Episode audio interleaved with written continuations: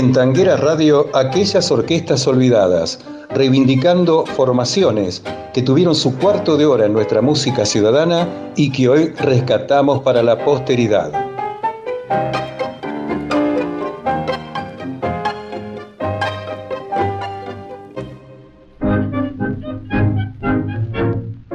Fue Francisco Canaro quien en 1927 integra como cantores a Agustín Ilustre y a Roberto Fugazot para que acompañasen a su orquesta en los concursos que el sello Deón realizaba en Buenos Aires. Un año después fue también el maestro Canaro quien invita al dúo a viajar a París para que se unieran a la orquesta que bajo la dirección de sus hermanos Juan y Rafael había dejado en Europa. Esta actuaba en el Cabaret Florida de aquella ciudad. La orquesta tenía como pianista al mismísimo Lucio de Mare. Como si fuera poco, también fue el maestro Francisco Canaro quien alienta a los muchachos a formar el trío con De Mare al piano y las guitarras y voces de Irusta y Fugazot. Luego del debut en París, el trío se presenta en el Teatro Maravillas de Madrid con tanto éxito que a los 15 días previstos de actuación se le sumaron ni más ni menos que tres meses. Posteriormente se unen al trío otros músicos, entre ellos el joven bandoneonista Lucas de Mare, formando la orquesta típica argentina bajo la dirección de Lucio. Con esa orquesta realizaron giras por toda España y otros países europeos y del Centro y Sudamérica. En 1931 el trío regresa para su debut en Buenos Aires. Irusta, Fugazot y Demare retornarán a España y en 1933 son los actores de la película española Boliche, escrita y dirigida por Francisco Elías, que en los Estados Unidos fue estrenada el 27 de mayo de 1935 y Ave sin rumbo, escrita y dirigida por Antonio Graciano, estrenada en España el 28 de mayo de 1934. De Mare realizó además la musicalización de ambas películas y cumplimentan extensas giras por Europa y América. En 1936, ante la inminencia de la guerra civil, el trío vuelve a Buenos Aires y participa con Canaro en las revistas musicales La Patria del Tango y Mal de Amores, en los teatros de Buenos Aires en 1936 y Politiama en 1937 y Control del Castillo en el patio de la Morocha. En 1937 el trío se separa, aunque muchos fueron los que soñaron con su regreso. Un grupo de seguidores cubanos, apadrinados por el dueño de una cadena radial, consiguió el milagro. En 1946, en La Habana, Cuba, se reunieron Irusta, Fugazot y Demare, el trío más mentado. Escuchamos en Tanguera Radio el trío Irusta, Fugazot, Demare en el hermoso vals Salud, Dinero y Amor, compuesto por Rodolfo Ciamarela y grabado en Barcelona en el año 1935.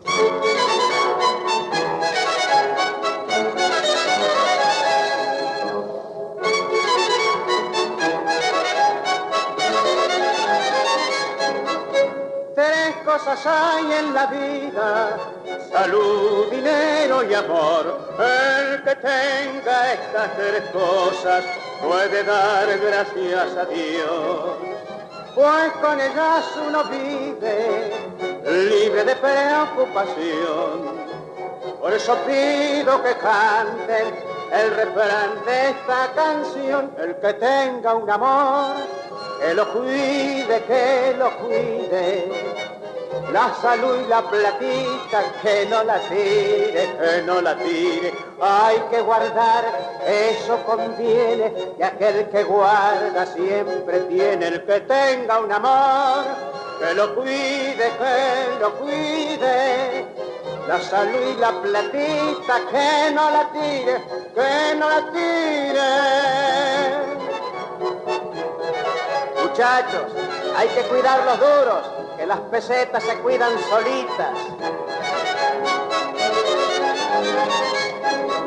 Un gran amor he tenido y tanto en él me confié, nunca pensé que un descuido pudo hacérmelo perder.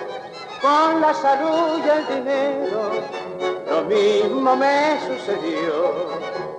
Por eso pido que canten el refrán de esta canción, el que tenga un amor, que lo cuide, que lo cuide. La salud y la platita, que no la tire, que no la tire. Hay que guardar, eso conviene, que aquel que guarda siempre tiene el que tenga un amor, que lo cuide, que lo cuide la salud y la platita, que no la tire, que no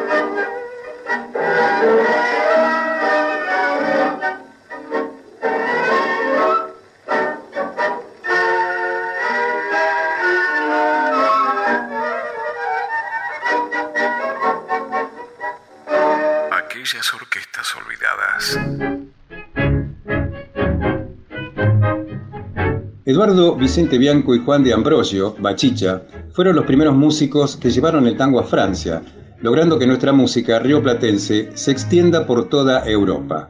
Verdaderos pioneros de nuestra música ciudadana que hoy se encuentran totalmente en el olvido. Eduardo Bianco nació el 28 de junio de 1892 en Rosario. Fue músico de formación clásica, siendo el violín su instrumento preferido, el cual comenzó a estudiar en su ciudad natal desde muy niño. Todavía muy joven, decide viajar a Buenos Aires para incorporarse a alguna orquesta, pero sin éxito. A raíz de este desengaño, decide marcharse a Francia, siguiendo el derrotero de muchos otros músicos argentinos que habían viajado al viejo continente para probar suerte. Fue así que en 1924 llega a París. Al poco tiempo se integraría a las orquestas de otros dos pioneros del tango, Genaro Espósito, el Tano, y Manuel Pizarro. Al poco tiempo su nombre ya comienza a aparecer entre los directores argentinos cuando se une a Juan de Ambrosio y forma la orquesta Bianco Bachicha.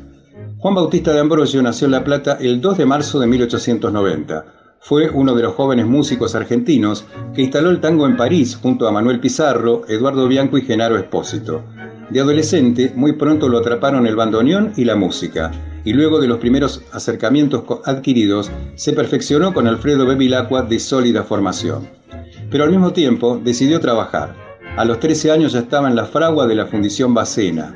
Entre sus compañeros en la empresa se hizo amigo de otro amante de la música, Roberto Firpo, seis años mayor que él. Volviendo a Bianco, formó su propia orquesta con la cual llegó a la grabación de discos y sus actuaciones se cumplieron en teatros muy importantes de la ciudad luz. Internacionalmente Bianco fue el director de orquesta más famoso de la década del 20, por lo que se lo llegó a conocer como el embajador del tango. También realizó actuaciones importantes en los Estados Unidos, llegando a actuar en el Gran Ópera de Nueva York y el Metropolitan de Boston, grabando para el sello Liberty Music Shop, registrando dos temas en 1933, Derecho Viejo de Eduardo Arolas y Poema, tango de su autoría. En enero de 1934 grabó para el sello Brunswick bajo el nombre Eduardo Bianco y su famosa orquesta argentina. Fueron 10 temas, algunos de su autoría como Razón, Evocación y Desengaño, registros en los cuales participaron como cantores Agustín Cornejo y Manuel Bianco, su hermano. No solo Francia y Norteamérica conocieron a este sólido director, ya que llevó nuestro tango a Polonia, Grecia, Turquía, Suiza, Austria, Bulgaria, Rusia, el Medio Oriente y Alemania. Siguiendo ahora con Bachicha, en 1914, Firpo debutó con su orquesta y D'Ambrosio fue su bandoneón. Surgió su primer viaje a Montevideo en 1916 y se sumaron Tito Rocatagliata y Agelisao Ferrazano. Con orquesta propia por un tiempo, De Ambrosio estuvo ligado a algunas representaciones teatrales bajo la denominación de Orquesta Royals. Con Firpo acompañaron al dúo Gardel Razano con el guitarrista José Ricardo en una gira por ciudades del interior para actuar en cines de la empresa de Max Glucksmann. De Ambrosio fue llamado a París por Eduardo Bianco y también incorporó a Petorossi y a Melfi, Bianco le ofreció figurar a la cabeza junto a él, naciendo así la orquesta Bianco Bachicha. Actuaron con gran repercusión en las mejores salas parisinas y grabaron para el sello de OM. Permanecieron juntos hasta 1928. Luego, cada uno siguió su propio camino. En aquellas orquestas olvidadas, escuchamos a la orquesta Bianco Bachicha en el tango compuesto en 1926 con letra y música de Juan Bauer. No te quiero más.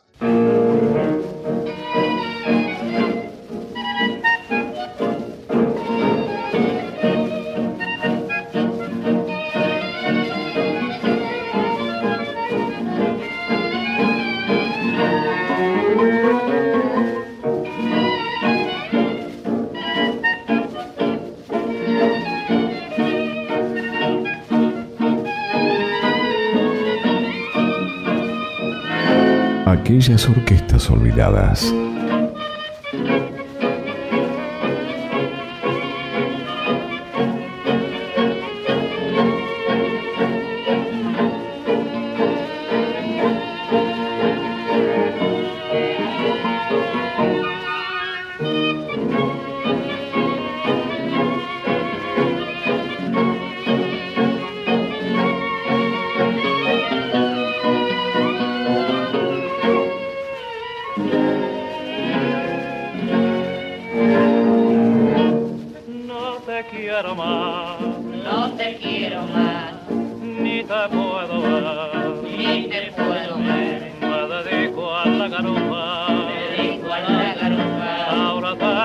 Ahora tengo otro querer. La vida es así. La vida es así. Que le vaya a hacer? Que le vaya a hacer? No quiero tener más pena por culpa de una mujer. No me importa que te hagas guatacalana, ni que me digan que tu amor es un Michel ni que me batas cuando vengas de mañana. Es un amigo, hay que seguirle el tren. Olvídate por completo que he existido. Y si la barra te lleva al cabaret, si allí me encuentras, piénsalo siempre, que no te puedo. No te quiero más. No te quiero más como te quería, como te quería. Sabe Dios dónde estará, sabe Dios dónde estará. El metejón que tenía, el metejón que tenía. Mi felicidad, mi felicidad. Ha vuelto a nacer, ha vuelto a nacer. No quiero tener más pena por culpa de la mujer. Hasta aquí, en Tanguera Radio, aquellas orquestas olvidadas, reivindicando formaciones que tuvieron su cuarto de hora en nuestra música ciudadana y que hoy rescatamos para la posteridad. Oscar Orlando Mascareño les brinda un gran abrazo tanguero y les dice hasta la próxima.